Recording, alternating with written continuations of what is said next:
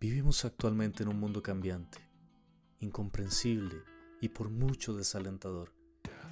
Estamos en una búsqueda constante de respuestas y de encontrarle sentido a nuestra vida. Les doy la más cordial bienvenida a Tu Palabra es Verdad, un espacio donde nos adentraremos a las profundidades de las Sagradas Escrituras, buscando respuestas a las grandes interrogantes de nuestra vida. Acompáñenos.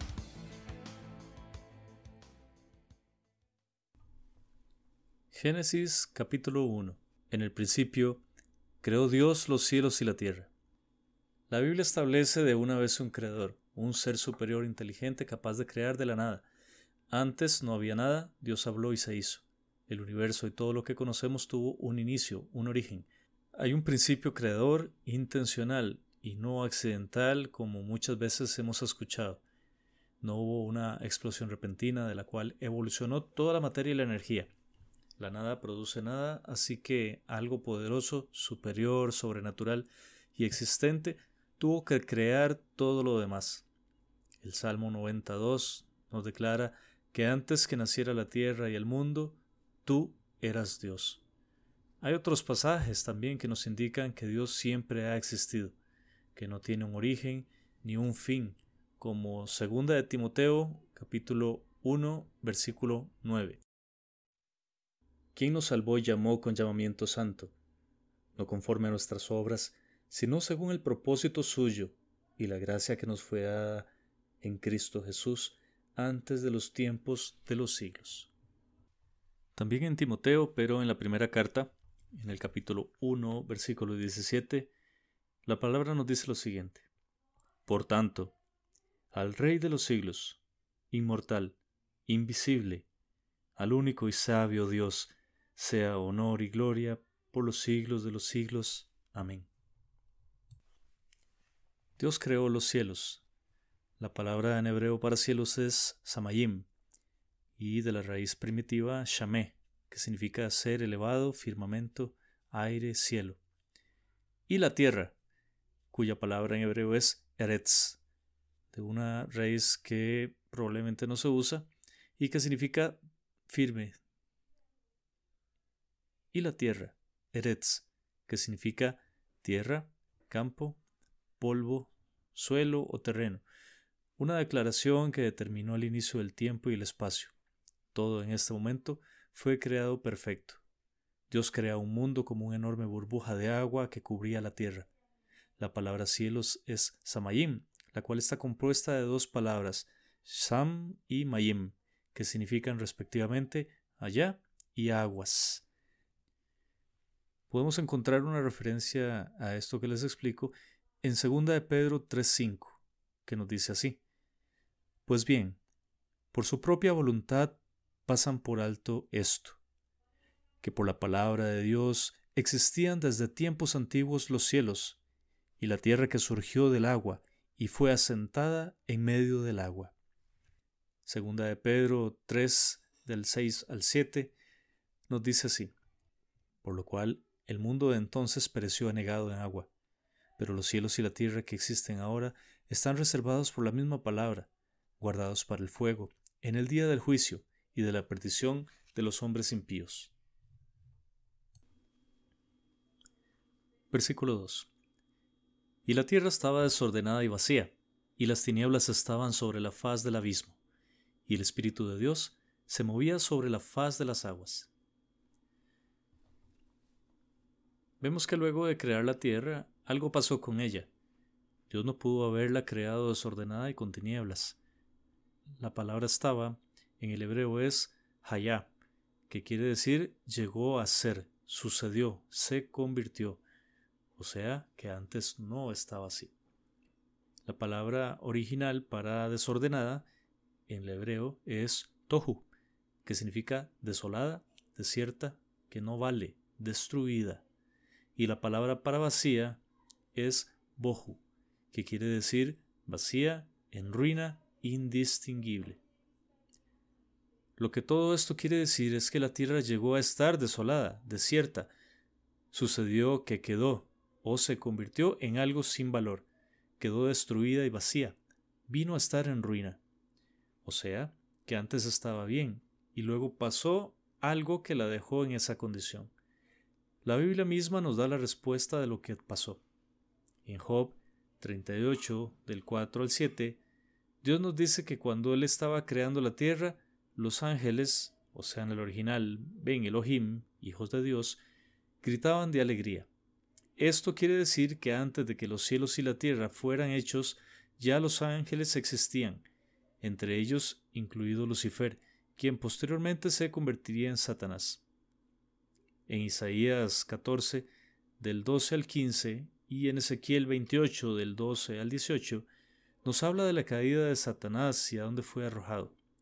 De hecho, más adelante en el Génesis 3, del 1 al 14, vemos que la serpiente ya estaba en la tierra, en el huerto del Edén, y engañó a Eva. Para saber quién es la serpiente, debemos ir a Apocalipsis 12, del 3 al 4. También apareció otra señal en el cielo. He aquí un gran dragón escarlata, que tenía siete cabezas y diez cuernos, y en sus cabezas siete diademas, y su cola arrastraba la tercera parte de las estrellas del cielo, y las arrojó sobre la tierra. Y el dragón se paró frente a la mujer que estaba para dar a luz, a fin de devorar a su hijo tan pronto como naciese. Y más adelante, en el versículo 9, nos dice así, Y fue lanzado fuera el gran dragón, la serpiente antigua, que se llama Diablo y Satanás, el cual engaña al mundo entero, fue arrojado a la tierra, y sus ángeles fueron arrojados con él. Vemos que no solo Satanás fue desterrado, sino que también arrastró con él a la tercera parte de los ángeles, y fueron arrojados a la tierra.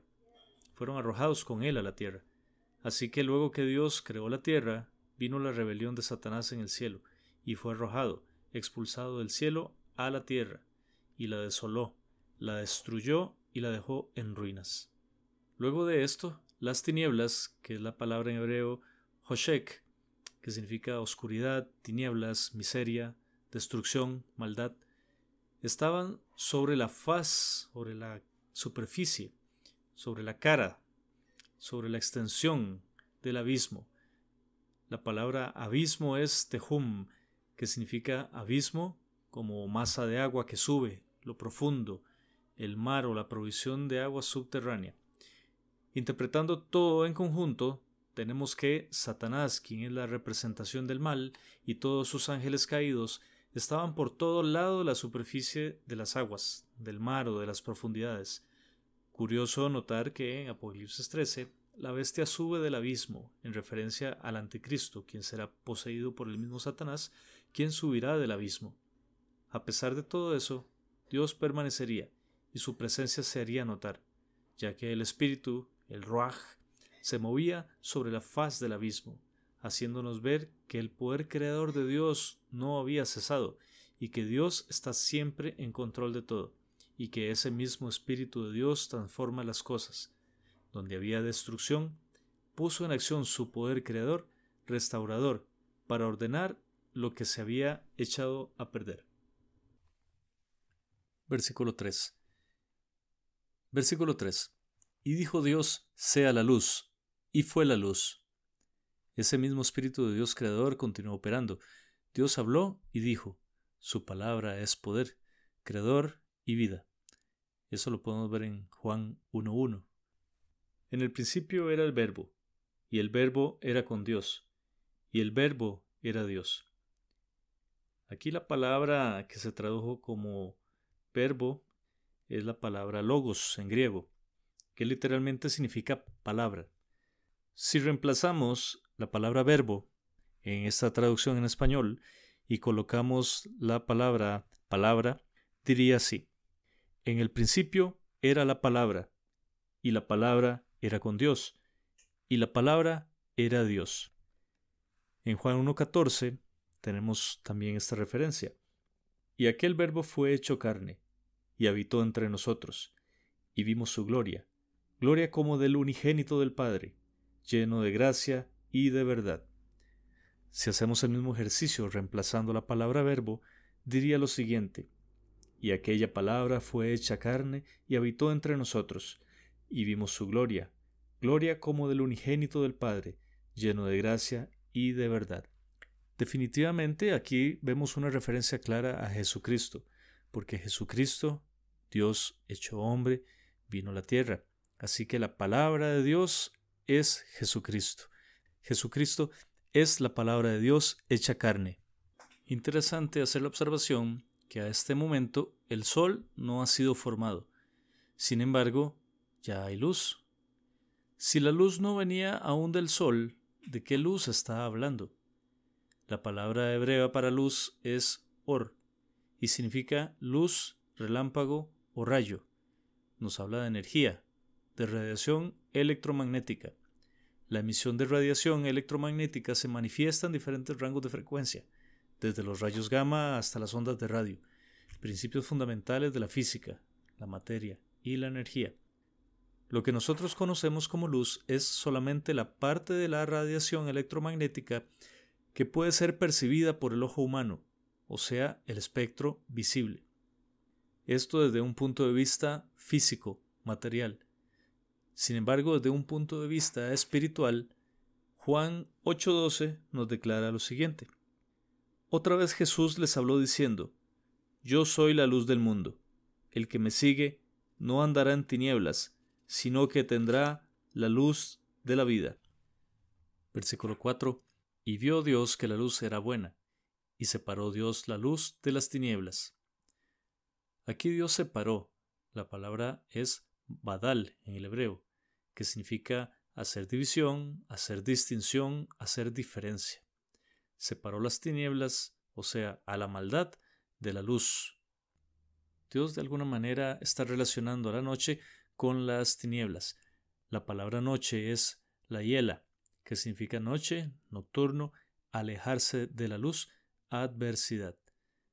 Veremos una referencia de esto en el Evangelio según San Juan, capítulo 11, del 9 al 11. Respondió Jesús, ¿no tiene el día doce horas? El que anda de día no tropieza, porque ve la luz de este mundo, pero el que anda de noche tropieza, porque no hay luz en él. También en su carta a los tesalonicenses, en su primera carta a los tesalonicenses, Pablo nos dice lo siguiente. Porque todos vosotros sois hijos de la luz e hijos del día. No somos de la noche ni de las tinieblas. Por algo Dios las separó y puso orden. Y fue la tarde y la mañana. Notar que la noche no se menciona, queda implícita entre la tarde y la mañana. Es importante también notar que el día hebreo comienza por la tarde, a las seis de la tarde, y termina a las seis de la tarde del siguiente día. La palabra Ehad significa primero, unido, único, de una raíz que significa unificar y ordenar. Cuando Dios dice que fue la tarde y la mañana de un día, lo que nos está diciendo es que fue la tarde y la mañana de esta unidad, de esta unificación, de este, de este ordenamiento que él hizo. Sabemos que había un caos y Dios empieza a ordenar después de ese caos. Luego dijo Dios, haya expansión en medio de las aguas, y separe las aguas de las aguas. Luego dijo Dios, haya expansión en medio de las aguas, y separe las aguas de las aguas. Dios vuelve a hablar y su palabra crea nuevamente. Dios separa, hace diferencia. Las dos. Dios separa, hace diferencia. Separa las aguas en dos, las divide en dos, y en medio puso una expansión, cuya palabra en hebreo es raquía, que significa firmamento. Quiere decir que Dios separa las aguas en dos y en el medio pone el firmamento, el universo, eso significa que por debajo del firmamento quedaron aguas y por encima del firmamento quedaron aguas. Por debajo del universo quedaron aguas y por encima del universo quedaron aguas. Aquí podemos ver la fuerza de gravedad actuando, manteniendo aguas por debajo de este universo y por encima del mismo también. En este punto, muy posiblemente aparecería la atmósfera al existir un firmamento, un cielo que separaba esas aguas, con la atmósfera y la fuerza de gravedad operando, se estaría comenzando a dar las condiciones para la vida en la tierra. Versículo 7. E hizo Dios la expansión, y separó las aguas que estaban debajo de la expansión, de las aguas que estaban sobre la expansión, y fue así. Imaginemos cómo pudo ser esta separación. Recordemos que el mundo era concebido como una burbuja de agua, donde en el centro estaba la tierra. Dios divide esas aguas y en el medio coloca el universo. Quedan aguas por debajo del universo, que son las aguas que iban a ser reunidas en la tierra. Pero hay aguas que quedaron por encima del firmamento, por encima del universo. Más adelante en el Génesis vamos a poder hablar un poco de esto. ¿Dónde están esas aguas y para qué Dios las mantendría en ese lugar? Versículo 8. Y llamó Dios a la expansión cielos, y fue la tarde y la mañana del día segundo. Ya los cielos estaban creados desde el versículo 1, se utiliza la misma palabra, pero estaban llenos de agua, por lo que acá se habla de una separación de aguas, para que quedaran al descubierto el firmamento, o sea, el universo, al cual llamó cielos, nuevamente como lo había creado en el principio. También nos habla de la palabra día segundo. En hebreo es sheni, que significa doble o segundo, o ot, que significa doble, segundo, otra vez, sucesor, de nuevo, de una raíz hebrea que significa doblar, duplicar. Dios arregló de nuevo lo que las tinieblas habían destruido, y Él ya había creado, volviendo a crear las condiciones necesarias para la vida. Dios siempre vence, y las tinieblas no prevalecen. En el Evangelio según San Juan, en el capítulo 1 y el versículo 5 nos declara lo siguiente. La luz en las tinieblas resplandece, y las tinieblas no prevalecieron contra ella. Versículo 9. Dijo también Dios, Júntense las aguas que están debajo de los cielos, en un lugar, y descúbrase lo seco. Y así fue. Las aguas de debajo del firmamento se reunieron y dieron paso al resurgimiento de la tierra. Dios nos dice también en el 2 de Pedro capítulo 3 que la tierra surgió del agua. Versículo 10. Y llamó Dios a lo seco tierra, y a la reunión de las aguas llamó mares. Y vio Dios que era bueno. Ya esta sería la tercera condición para propiciar la vida en la tierra. Gravedad, atmósfera, para poder respirar el oxígeno, tierra y agua, principios básicos para la vida. Después dijo Dios, produzca la tierra hierba verde, hierba que dé semilla, árbol de fruto que dé fruto según su género, que su semilla esté en él, sobre la tierra. Y así fue.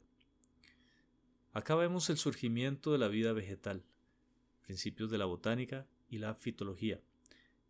Dios da la orden y la tierra produce.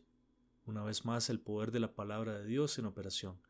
En la tierra Él colocó todo lo necesario para la vida vegetal, cada especie vegetal según su género, creados tal cual desde el primer día. No hay tal cosa como evolución de las especies. Interesante cómo en cada especie Dios coloca la semilla para que esta especie se reproduzca. El árbol de mango da mango, el árbol de limones da limones y así sucesivamente. Y también observaremos cómo Dios nos indica cómo debe ser el proceso para reproducción de especies vegetales.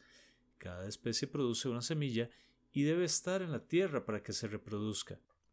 Produjo pues la tierra hierba verde, hierba que da semillas según su naturaleza, y árbol que dé fruto, cuya semilla esté en él, según su género. Y vio Dios que era bueno. Dios dice y así se hace. Dios insiste que cada especie trae consigo la información necesaria para reproducirse, y todo en una pequeña semilla. Dios a través de una semilla que contiene toda la información genética necesaria hace crecer un árbol enorme. Es como tener un programa en una pequeña llave USB, fácil de transportar para ser reinstalado en una computadora en cualquier parte del mundo. De la misma manera, un árbol no puede ser llevado a otro lugar y replantarse. Sin embargo, una semilla sí se puede transportar fácilmente a todo lado para que se reproduzca. Primero crea plantas para que los seres vivos puedan respirar oxígeno y tener alimento. Versículo 13 y fue la tarde y la mañana del día tercero. Toda la naturaleza vegetal fue creada aquí, tercer día. Esto es muy simbólico, porque Dios crea la semilla que tiene que caer a tierra y morir, y hace nacer una planta. Todo esto en el tercer día. Esto nos recuerda la resurrección de Jesús. En Juan, capítulo 12, versículo 24, la palabra de Dios nos declara lo siguiente. De cierto, de cierto os digo, que si el grano de trigo no cae en la tierra y muere, queda solo, pero si muere, lleva mucho fruto. Claramente, este pasaje está haciendo referencia a la resurrección. No es casualidad que el mismo Jesucristo se compare con una semilla, con esa semilla que tiene que caer a tierra y morir para llevar mucho fruto. Y recordemos en qué día Jesucristo resucita, en el tercer día. Todo está relacionado. La semilla fue creada en el día tercero, semilla que tiene que caer a tierra y morir, para poder nacer de nuevo y llevar mucho fruto, así como Jesucristo tuvo que padecer en la cruz, morir y al tercer día resucitar para dar mucho fruto y ser el primero de muchos que irán a resucitar. Dijo luego Dios, haya lumbreras en la expansión de los cielos para separar el día de la noche, y sirvan de señales para las estaciones, para días y años. Las grandes lumbreras, Maor, Meorá, luz como elemento, cuerpo luminoso, son el sol y la luna, las creó Dios. Él habló, y de la nada creó estos grandes astros. Los creó con un propósito, separar el día de la noche, establecer la cronología, que sirvan de señales. Esta palabra señales es ot, que significa augurio, prodigio, evidencia, señal. Si en este momento Dios creó el Sol y estableció su función para determinar los días y los años, es hasta este momento que la Tierra empieza su ciclo de traslación y rotación. Aquí comenzó el tiempo cronológico como lo conocemos hoy en día. Además podemos entender, según la palabra de Dios, que las estaciones quedaron conformadas en este momento, con lo cual quedó establecido los principios de la climatología. Interesante notar que, si hasta este momento comenzó a contarse los días debido a la existencia del Sol y los movimientos de rotación y traslación de la Tierra, ¿cómo contabilizó Dios los tres primeros días de la creación si aún no había Sol? ¿Fueron días literales? Lo que sí sabemos es que para Dios no hay tiempo. Dios existe, Dios vive en otra dimensión que no está sujeta al tiempo como nosotros lo conocemos. Dios es atemporal. Versículo 15 y sean por lumbreras en la expansión de los cielos para alumbrar sobre la tierra. Y fue así. Nuevamente aparece la palabra expansión, la cual entendemos como firmamento, el espacio exterior, el universo, donde está el sol, la luna, las estrellas. Un nuevo propósito o función, alumbrar sobre la tierra. Este es otro tipo de luz, como ya lo vimos en el versículo anterior. Esto significa luz, luminosidad. Lo otro significaba energía. Versículo 16. E hizo Dios las dos grandes lumbreras, la lumbrera mayor para que señorease en el día, y la lumbrera menor para que señorease en la noche. Hizo también las estrellas. Dos lumbreras, diferenciadas por su tamaño, para que gobernasen una en el día y la otra en la noche. Las estrellas fueron hechas acá también y colocadas en el espacio exterior o firmamento.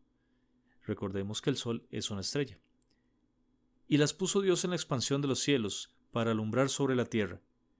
Dios las creó y las puso en el espacio exterior. Al existir luz de sol y dar Dios la orden que alumbrara sobre la tierra, sus rayos llegarían a las plantas, comenzando así el proceso de la fotosíntesis. Versículo 18. Y para señorear en el día y en la noche, y separar la luz de las tinieblas. Y vio Dios que era bueno. Separar la luz de las tinieblas Qué interesante cómo Dios relaciona el día con la luz y la noche con las tinieblas, a pesar que hay algo de luz por el reflejo de la luna. Dios hace siempre esta separación y jamás puede comparar la luz del sol cuando es de día con la luz reflejada en la luna cuando es de noche. Este versículo de Romanos 13 nos dice así, andemos como de día, honestamente, no en glotonerías y borracheras, no en lujurias y lascivias, no en contiendas y envidia. El Señor nos da una comparación. en el sentido de que las malas acciones, los pecados, es como si anduviéramos de noche, en oscuridad. Sin embargo, si andamos de día, si andamos como de día, cuando la luz del sol está en su plenitud, que podemos ver absolutamente todo, es una forma de llevarnos a entender el discernimiento. Andar de día es como tener discernimiento. Andar de noche es como andar en oscuridad, sin discernimiento. Y fue la tarde y la mañana del día cuarto. Versículo 20. Dijo Dios, produzcan las aguas seres vivientes y aves que vuelan sobre la tierra, en la abierta expansión de los cielos. Analicemos el texto original en hebreo. Sharat significa producir, abundar. Sheretz, animales diminutos, insectos, reptiles.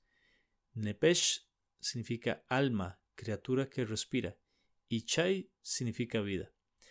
Para mejor comprensión podemos interpretarlo de la siguiente manera. Produzcan abundantemente las aguas, reptiles e insectos, criaturas vivas que tienen alma y aves que vuelan. Interesante cómo el agua es la que produce estas criaturas ante el mandato de Dios. Las aves provienen de los cielos y que vuelan por encima de la tierra en el cielo. Y creó Dios los grandes monstruos marinos y todo ser viviente que se mueve, que las aguas produjeron según su género, y toda ave alada según su especie. Y vio Dios que era bueno. Aparte de los reptiles, Dios también crea grandes criaturas marinas, en el hebreo Gadol Tanin, muy posiblemente refiriéndose a las ballenas, el animal más grande sobre la tierra, y a toda ave alada. Y nuevamente menciona la palabra Nepes Chai, alma y vida. La vida marítima comienza en este momento, y la vida de las aves. También la palabra declara que cada ser viviente fue hecho único, según su género. La ballena no produce lagartos, las águilas no producen peces, y así por el estilo, desmintiendo la mal llamada teoría de la evolución. Dios creó todo del principio. Dios creó todo desde el principio, único e irrepetible. Importante mencionar y analizar que si todos los animales fueron creados a partir del quinto día en el caso de las aves, los reptiles y los peces, y el sexto día los animales terrestres, ¿en qué momento Dios crea a los dinosaurios?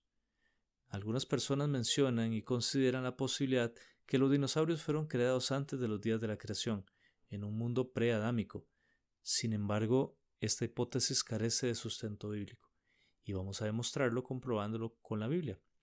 Consideremos que estos grandes monstruos o animales maravillosos fueron creados dentro de los seis días de la creación. Primero, consideremos el hecho histórico que los dinosaurios sí existieron, puesto que se han encontrado huesos y huellas de ellos. La ciencia avala su existencia y la Biblia nos da prueba de ello. En Job se mencionan dos animales maravillosos, Behemoth en Job 40 del 15 al 24 y Leviatán en Job 41 del 1 al 34. Segundo, la muerte entró al mundo hasta después del pecado. Ningún animal tenía la necesidad de matar para comer, ya que Dios los sustentaba con hierbas, plantas y frutas, al igual que al hombre. Si los dinosaurios hubiesen existido antes de la creación, tuvieron que morir y extinguirse para dar paso luego a la creación, lo cual es antibíblico. Versículo 22. Y Dios los bendijo diciendo, Fructificad y multiplicaos, y llenad las aguas en los mares, y multiplíquense las aves en la tierra. Dios bendijo a las nuevas criaturas y les da la orden de que fructifiquen y se multipliquen. Los animales obedecen a Dios. La palabra fructifique es paraj, que quiere decir aumentar, crecer, retoñar. La palabra multiplicar es rabaj, que quiere decir aumentar, abundar, ensanchar. Versículo 23. Y fue la tarde y la mañana del quinto día. Versículo 24. Luego dijo Dios, produzca la tierra seres vivientes según su género, bestias y serpientes y animales de la tierra según su especie. Y fue así. Todos estos versículos anteriormente estudiados nos muestran una secuencia lógica de creación, cómo Dios va creando las condiciones para la vida paso a paso. Ahora vendría el turno para que la tierra produjera, ante una orden de Dios, animales terrestres. La palabra para produzca es yatza, que significa salga, brote. Nuevamente, seres vivientes es la palabra nepes chai, que significa alma y vida. También aclara según su género y especie, dejando nuevamente por fuera la teoría de la evolución. Versículo 25. E hizo Dios animales de la tierra según su género, y ganado según su género, y todo animal que se arrastra sobre la tierra según su especie. Y vio Dios que era bueno. La obra maestra de Dios estaba casi completa. Había creado materia, energía, espacio y tiempo, universo, tierra, agua, plantas, vida vegetal, vida animal, y solamente faltaba la cereza en el pastel. Entonces dijo Dios, Hagamos al hombre a nuestra semejanza, conforme a nuestra semejanza, y señoree en los peces del mar, en las aves de los cielos, en las bestias, en toda la tierra, y en todo animal que se arrastra sobre la tierra. El mismo día que la tierra produjo seres vivientes, Dios creó al hombre. Es la palabra Adam. Dios mismo lo creó con su propia mano. Habló en plural, por primera vez haciendo referencia a la Trinidad, Padre, Hijo y Espíritu Santo. A su imagen los hizo. La palabra imagen es Salem, que significa sombra, parecido, figura, representativa, imagen, estatua. Y a su semejanza, que es la palabra demut, significa parecido, modelo, aspecto, y viene de la raíz hebrea dama, que significa comparar, asemejarse. En otras palabras, Dios hizo una figura representativa que se pareciera a Él. Una vez creado el hombre, Dios le dio la potestad, la autoridad, el dominio para gobernar en este mundo y a toda criatura que en él hay, aves, bestias y peces. Dios creó el mundo. El hombre no hizo nada, y Dios se lo regaló. Dios hizo el mundo para nosotros. Versículo 27. Y creó Dios al hombre a su imagen, a imagen de Dios lo creó, varón y hembra los creó. Varón y hembra, Dios los hizo a ambos el mismo día, primero al hombre y luego a la mujer. La palabra hebrea para varón es sacar, que significa recordado, o literalmente macho de la raíz primaria sacar también, que significa marcar, acordar, donde yo hiciere que esté la memoria, conservar, hacer memoria, ser recordado. La función del hombre es guardar información, mantener la memoria y acordar, o sea, hacer acordar o transmitir esa información.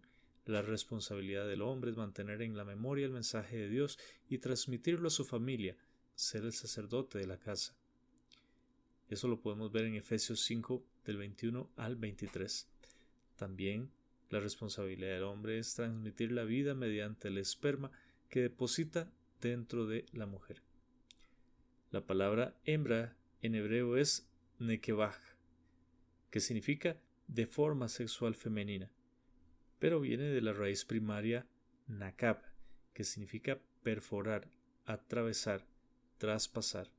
Uno de los propósitos de la mujer es recibir y mantener dentro la información que el hombre le transmite para ser traspasada de generación en generación.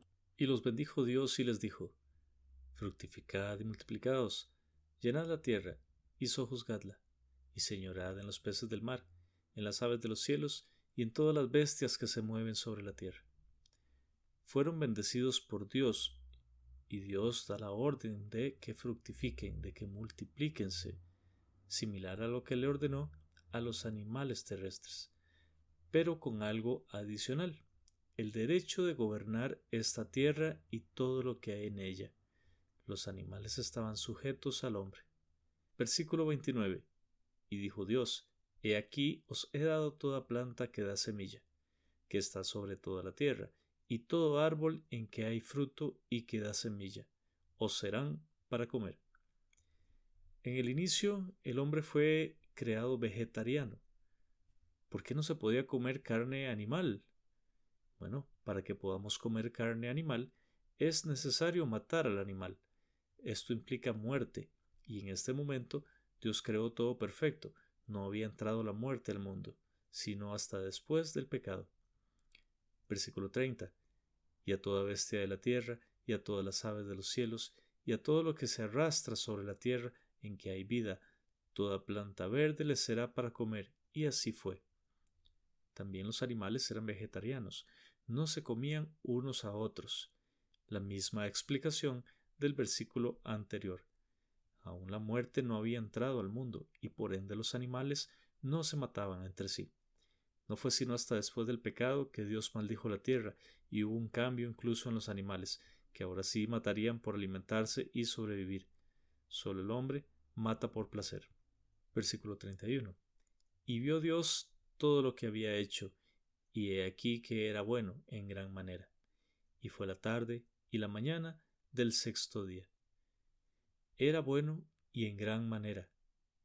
La palabra sexto es shishi, que significa sexto, de la raíz sis, que significa estar brillante, alegre, regocijado, gozoso.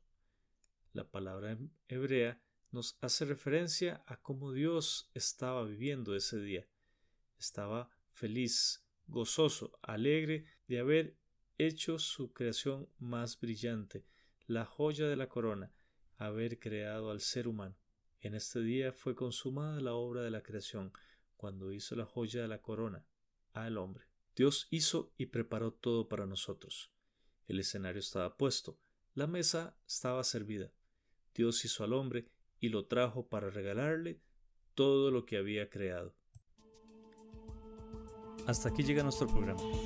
Acompáñanos en una próxima edición y los estaré esperando para descubrir juntos cosas maravillosas.